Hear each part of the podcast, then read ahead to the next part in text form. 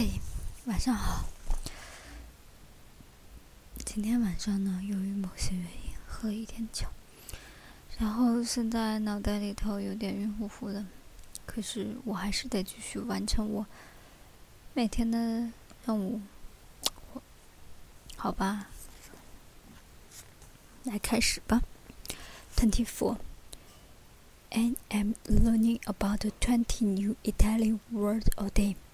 I'm always studying, flipping through my index cards while I walk around the city, dogging local pedestrians where I am getting the brain space to store these uh, words.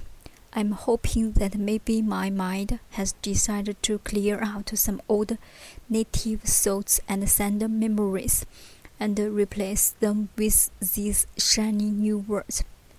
I work hard at Italy, but I keep hoping it will one day just be revealed to me. Whole, perfect.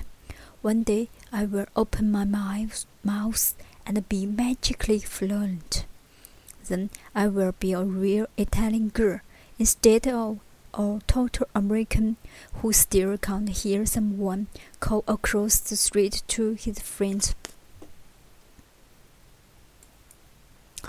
Call without wanting instinctive to yell back polo. I wish that Italian would simply take up right residence with me, but there are so many glitches in this language, like why are the Italian words for tree and hotel so very similar? This causes me to keep an accident telling people that I grew up on a Christmas hotel farm instead of the more accurate and slightly less thrilled description Christmas tree farm. And then there are words with double or even triple meanings. For instance, tassel, which can mean either interest rate, baggage, or year tree, depending on the context, I suppose. Most upsetting to me is when I stumble on Italian words that are actually. I hate to see it ugly. I take this as almost a personal affront. I'm sorry but I didn't come all the way to Italy to learn how to say a word like a screen. Still, overall, it's so worthwhile. It's mostly a pure pleasure. Giovanni and I have such a good time teaching each other idioms in English and Italian.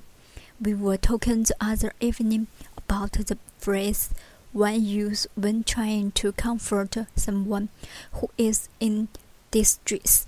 I told him that in English we sometimes say, I've been there.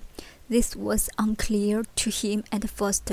I've been where, but I explained that deep grief sometimes is almost like a specific location, a coordinate on a map of time. When you are standing in that forest of sorrow, you cannot imagine that you could ever find your way to a better place. But if someone can assure you that they themselves have stood in that same place and now have moved on, sometimes this will bring hope. So, sadness is a place. Giovanni asked. Sometimes people live there for years, I said.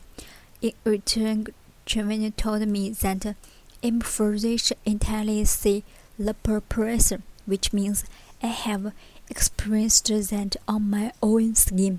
Meaning, I have also been burned or skilled in this way, and I know exactly what you are doing, going through so far.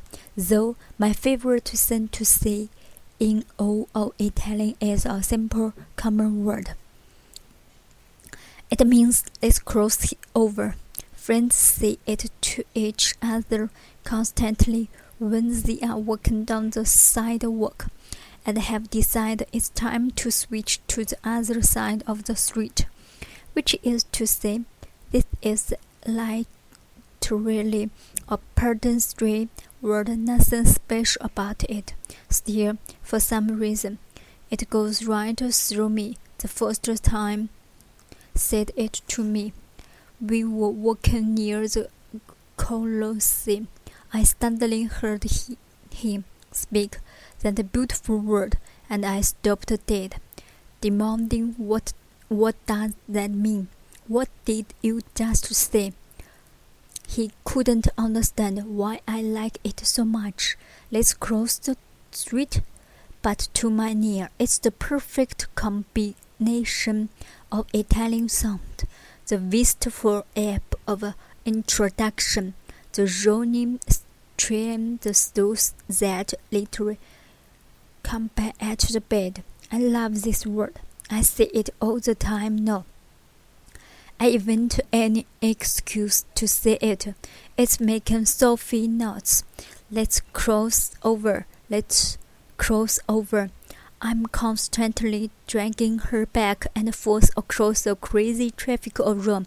I'm going to get us both killed with this word. Favorite word in English is half-assed. Lucas man is surrender. 好了，今天呢就结束吧。虽然有点短，可是，